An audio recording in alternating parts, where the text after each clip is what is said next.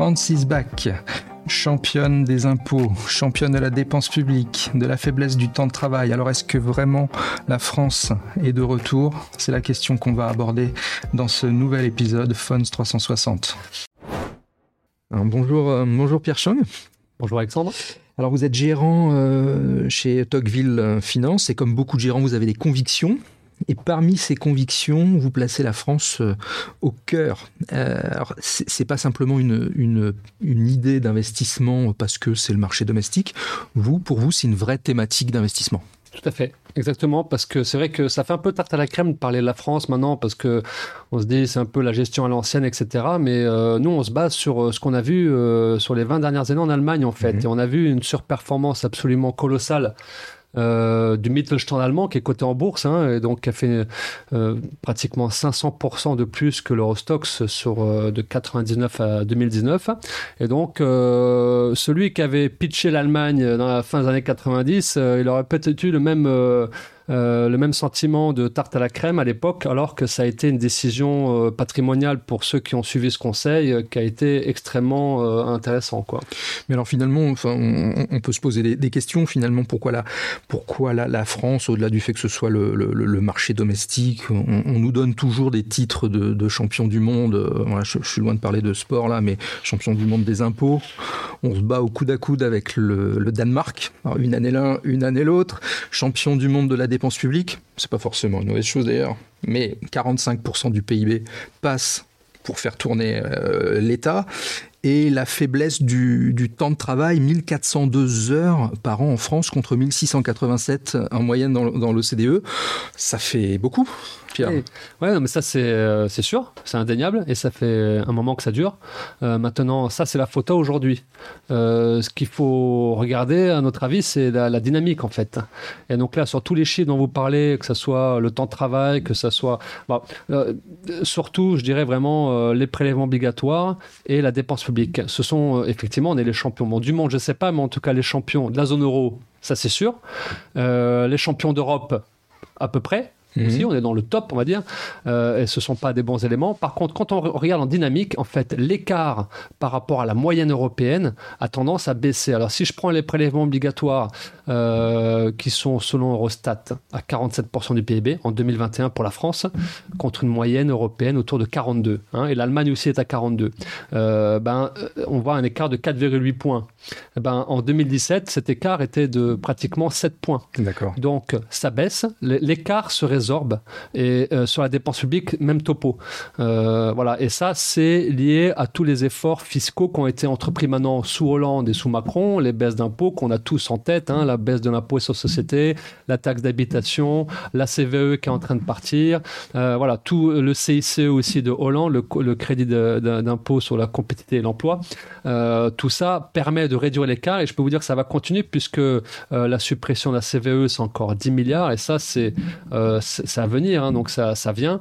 Euh, l'essentiel, et il y a aussi la réforme du chômage cette semaine et la réforme des retraites qui est en cours. Tout ça a, vocation à continuer à résorber ce, cet écart. Alors sur, sur la, durée de travail, alors le problème, nous, c'est les 35 heures en fait. Début des années 2000, on avait 35 heures. Depuis 2005, euh, pour nous, la durée de travail s'est stabilisée.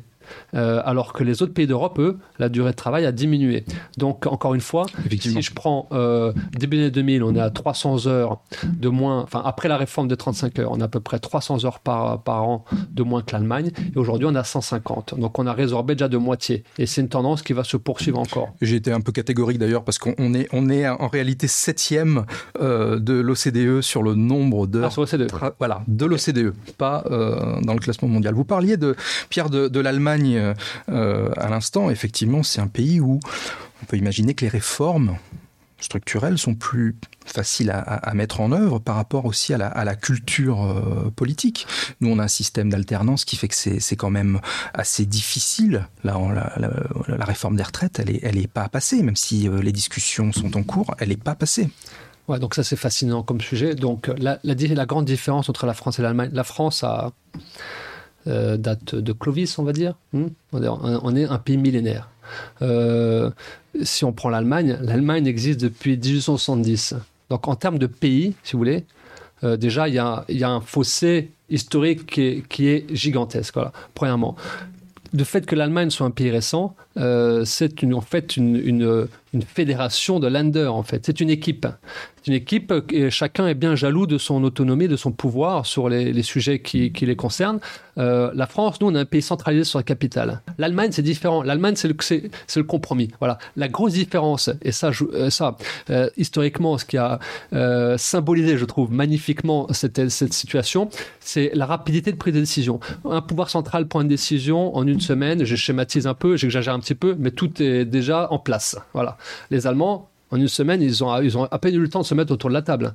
Donc, je peux vous dire qu'en Allemagne, par exemple, digitaliser le système médical en, Allemagne, ça fait des années qu'on en parle et qu'on n'est toujours pas rentré dans le vif du sujet, je peux vous dire. Hein. Donc, chacun donne son avis, on tourne autour du pot, et il faut, en fait, en Allemagne, pour prendre une décision, il faut que la bonne fenêtre de tir se présente au bon moment pour la faire. Voilà.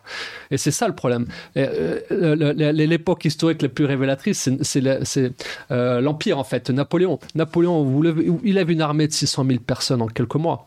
Euh, pendant ce temps, les autres, ils discutent, ils réfléchissent. Euh, euh, voilà, c'est ça la, la puissance d'un pays centralisé, c'est de pouvoir appliquer une décision à grande échelle extrêmement rapidement. Voilà. Et c'est vrai que dans un climat géopolitique beaucoup plus volatile, comme on va le voir de plus en plus, euh, je pense que euh, être, pouvoir réagir très rapidement euh, est un atout. Et si je prends par exemple la crise ukrainienne, on voit bien que les Allemands en fait ont un nombre de défis assez importants à relever mmh. et sur lesquels ils n'ont pas tranché encore. leur position par rapport à la Chine, leur position par rapport à l'Allemagne, leur position par rapport à leur armée, tous ces sujets, je peux vous dire, ne vont pas être tranchés tout de suite. Il, il, va, il faut un débat national d'opinion et chacun va apporter sa brique et ça va prendre du temps à dégager un consensus. Voilà. Et c'est ça la grande différence. Donc, euh, je veux dire, euh, le modèle centralisé n'est pas un modèle has-been, euh, c'est un modèle qui fonctionne dans certaines phases et qui est moins efficace dans d'autres. Là, on vient de subir en fait la grande libéralisation, la grande mondialisation, où en fait l'initiative privée décentralisée fonctionne beaucoup mieux que l'initiative centralisée. Or là, ce, cet élément peut peut-être un peu changer. Hein. Donc modèle, centralisé. Et, qu'est-ce qui fait euh, d'autre part la singularité du modèle français, s'il si, existe, en dehors du fait qu'il qu soit euh, centralisé? Économiquement parlant Qu'est-ce qui va faire son, son originalité? Donc, euh, bon, bien sûr, euh, depuis, euh, bon, euh, par exemple. Hein, en fait, il y a un, art de vivre à la française dans l'art de, recevoir, dans la culture culinaire, gastronomique, dans l'art de vivre. Dans, mais je dis Talleyrand, mais ça remonte à plus loin. Mais c'est vrai que ça, euh, c'est une période intéressante de, de ce point de vue-là. Le, Colbert également, Colbert euh, euh, avec les manufactures françaises, la recherche de la qualité, de, du luxe en fait. Mmh. Hein. Euh, en fait, le, le, le, il y a un reportage fantastique sur Arte. Je parle souvent d'Arte parce que y a un reportage fantastique sur le luxe à la française. D'où vient le luxe à la française? Et donc, Colbert, par exemple, souhaitait exporter des biens de luxe pour améliorer la balance commerciale. Et donc, on allait voler entre guillemets des technologies dans la faïence, dans plein de choses. Euh, on les a rapatriés en France, on a fait des manufactures et c'est de là d'où vient vraiment. Alors donc tous ces éléments, ça c'est un marqueur très fort de la France. Même quand euh, personnellement j'ai des amis anglo-saxons d'Amérique qui viennent et qui mangent en France pour la première fois où ils, hallucinent quoi. Voilà. Donc je veux dire euh, c'est ça, je dirais, c'est un gros marqueur. Ensuite, l'art de vivre. Euh, -hmm. C'est vrai que la diversité des régions chez nous fait qu'on mange différemment partout. Et donc, du coup, ça offre une, une, une richesse, une richesse culturelle, géographique euh, qu'on trouve peu en fait hein, dans d'autres pays de cette taille-là, en tout cas, je trouve. Euh, voilà, on a une façade également euh, atlantique, enfin maritime, extrêmement longue. Donc, par exemple, on est les champions du catamaran. Il y en a deux, il y a, il y a trois acteurs cotés en bourse dans le catamaran, dans le, dans le nautisme. Dans le nautisme, on est les champions du nautisme, les champions du ski aussi. Euh, on est l'un des pays où on skie le mieux, en fait, avec les Alpes, euh, où il y a le plus de tourisme euh, lié, lié au ski. Et donc, voilà, tous ces éléments font qu'il y a un certain art de vivre à la française qui a été relié également par les, les, les, dans les films, dans les romans, etc. Et maintenant, c'est quelque chose qui est reconnu au niveau, au niveau mondial. Donc ça, c'est l'une des spécificités. Je parlerai aussi du nucléaire aussi. C'est une spécificité oui. assez, assez forte. C'est un choix aussi, ça par contre, c'est un choix politique qui a été fait ensuite euh, à, la, à la crise énergétique des années 70, mhm. au choc pétrolier. Et donc c'est un choix maintenant qui aujourd'hui avait été mis un peu, qui avait du mal à être assumé ces derniers temps, et maintenant ça revient en force devant la, nouvelle crise énergétique. Et ça aussi, je pense que c'est une force importante. Et là, vous pensez à des projets comme, comme ITER dans la, dans la fusion nucléaire, ou vous pensez à des, à des, à des technologies plus traditionnelles dans le nucléaire plus traditionnelles, donc l'EPR, hein, voilà. Euh, euh, là, d'ailleurs, encore euh, hier, EDF annonce. donc aujourd'hui, la filière nucléaire en France, a un peu plus de 200 000 emplois. Mhm. Et EDF vient d'expliquer que souhaitait monter ce chiffre à 300 000. et là, là, on a un gros coup à jouer. Donc, à peu près tous les pays, enfin de nombreux pays se remettent au nucléaire. Donc l'Angleterre, la Pologne, la Chine développe aussi également d'énormes capacités nucléaires. Les États-Unis également. Euh, les Allemands, encore un sujet sur lequel ils tergiversent. Moi, je je suis à peu près sûr qu'ils devront faire un virage à 180 degrés là-dessus. Encore une fois, comme l'opinion, ça va beaucoup discuter, ça va perdre du temps, ils vont, ils vont devoir faire ce virage de haut mur dans des mauvaises conditions, euh, comme les Belges sont en train de le faire. Mais encore, les Belges ont réussi à trancher un, minimum déjà. Euh, mais voilà, donc le nucléaire revient, et je peux vous dire que sur le nucléaire, on a une énorme carte à jouer. Euh, alors, on n'est pas les seuls, hein, on est en compétition, notamment les, les Américains Westinghouse qui travaillent avec mhm. les Polonais. c'est vrai que les, les Américains ont un avantage important en Europe, c'est qu'il y a beaucoup de pays qui sont dans l'OTAN. Et donc l'OTAN, c'est les États-Unis. Et donc euh, encore un sujet sur lequel les Allemands doivent trancher, mais aussi d'autres pays européens. C'est vrai que ce qu'il faut, c'est organiser une défense, euh, une défense. Euh, ce qu'il faudrait, c'est plus facile à dire qu'à faire, une défense militaire européenne. Et là, c'est vrai que la France a également une carte à jouer avec des acteurs aussi de premier plan, comme Airbus ou Dassault par exemple, où là on a aussi également énormément de, choses à faire. Un mot peut-être sur l'hydrogène et, également. je crois que notre notre, ancien ministre des, Transports vient de prendre la tête du conseil d'administration d'un fabricant d'automobiles Opium. Est-ce que, euh, selon vous, est-ce que ça peut devenir une spécialité française? Bah, tout à fait. Alors euh, complètement. Maintenant, le, le, problème, nous on en a très peu en fait de l'hydrogène dans les portefeuilles, à part Air Liquide, qui est peut-être l'acteur le plus euh, plus stable dans, l'écosystème. En fait, l'écosystème est en train de naître. Et euh, du coup, on a beaucoup de boîtes euh, qui font beaucoup de croissance, certes, mais qui, euh, qui, consomment du cash, enfin de la trésorerie, hein, donc qui ne sont pas rentables en fait. Hein. Donc c'est ça, c'est ça vraiment le gros problème, c'est que c'est encore peu mature. Mhm. Et donc, du coup, me dire, euh, euh, pour vous répondre, est-ce que ça va être une industrie d'avenir pour la France Je dirais c'est encore un peu trop tôt pour vous dire, mais en tout cas, on a euh, les collectivités locales qui sont très demandeuses de faire venir des acteurs d'hydrogène chez elles, des incitations fiscales, des subventions également. Donc, on peut dire que l'État est là pour soutenir et l'État a envie d'y aller.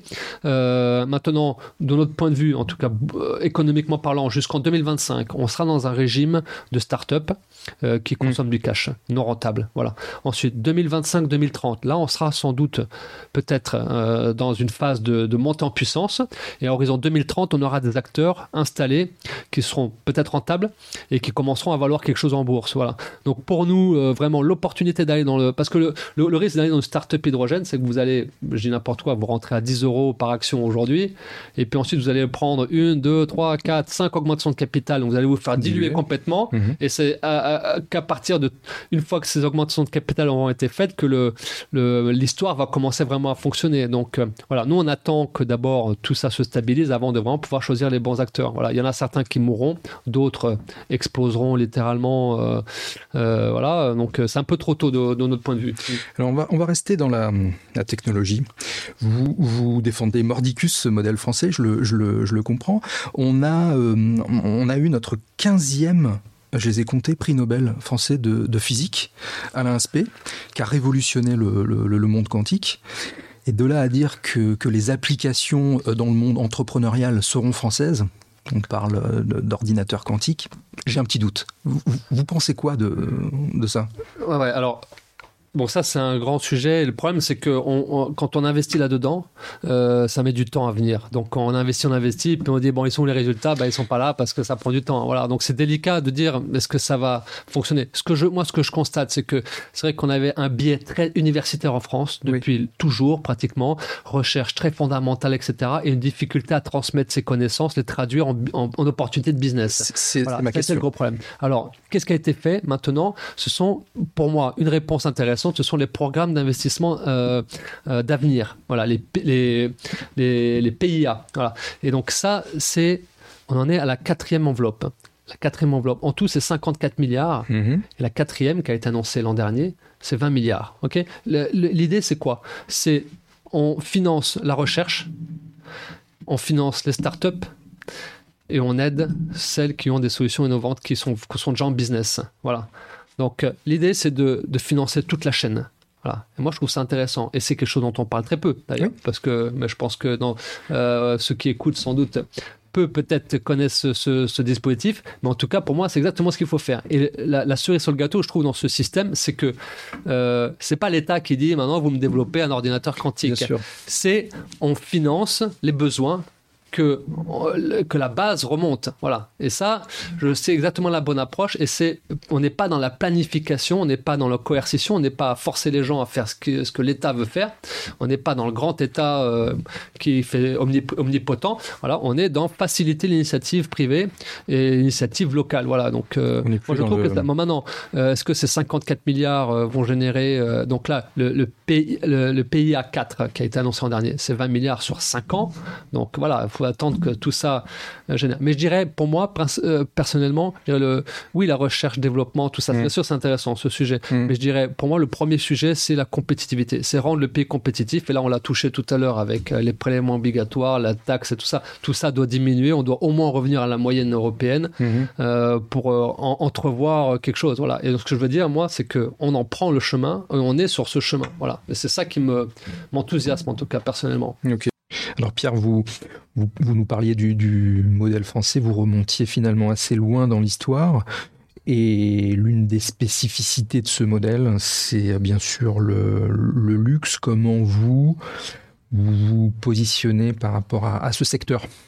Alors c'est vrai que le, luxe c'est euh, un pilier euh, extrêmement important euh, d'indices comme le CAC 40 ou comme le SBF 120, étant donné que ça représente entre 15 et 20 euh, de l'indice en fonction qu'on y inclut ou pas L'Oréal. Euh, mais c'est vrai que c'est euh, le secteur euh, clé de l'art de vivre à la française, vraiment ce, dont on parlait tout à l'heure. Mhm. et donc ce sont des valeurs incontournables dans les portefeuilles français qui ont la logique que, que, j'exprimais tout à l'heure. maintenant, c'est vrai que cet art de vivre à la française, donc nous, toutes ces valeurs, on en a dans les portefeuilles. Je dirais le pôle qu'on peut qualifier de lifestyle, dans lequel mhm. on intègre non seulement le luxe, mais également tout ce qui est mobilité euh, innovante, euh, la santé également.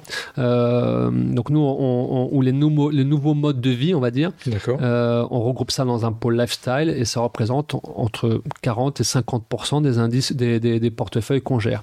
Donc on est complètement dans la thématique du voilà du, du, retour de l'art de vivre à la française à l'avenir. Dans le CAC 40, le luxe, c'est entre 15 et 20% du CAC 40 selon qu'on mette L'Oréal ou pas. L'Oréal, c'est 5% de, du CAC 40. Donc on voit que c'est une thématique majeure et c'est ce qui fait aussi que le CAC 40 surperforme maintenant la plupart des indices occidentaux euh, depuis le fond du trou de 2020 de la crise euh, sanitaire. Euh, le luxe aujourd'hui, donc toute l'histoire que je vous raconte, moi, elle est, elle est déjà en cours, voilà, et elle, est confirmée. donc ces acteurs aujourd'hui, il y a une étude de Bain encore qui est sortie cette semaine qui explique qu'environ 40% du chiffre d'affaires du luxe est réalisé avec les 2% les plus riches dans le monde, les 2%, les 2 de gens les plus riches dans le monde. Pour vous dire la, en fait, la résilience de cette activité parce que ce sont des gens qui sont finalement peu dépendants du, cycle ou quoi que ce soit, voilà, euh, et, qui, et ces gens-là profitent également complètement du réveil total de, de, la montée en puissance des classes moyennes dans les pays émergents. Euh, voilà, donc ça c'est fondamental. Mais ce que, ce que je voulais dire aussi, c'est que mhm. le luxe c'est la tête de gondole de, de, l'équipe de France. Euh, et la France, en fait, nous, l'argument fondamental, c'est qu'on est en train de mettre en place des réformes structurelles, baisse des impôts.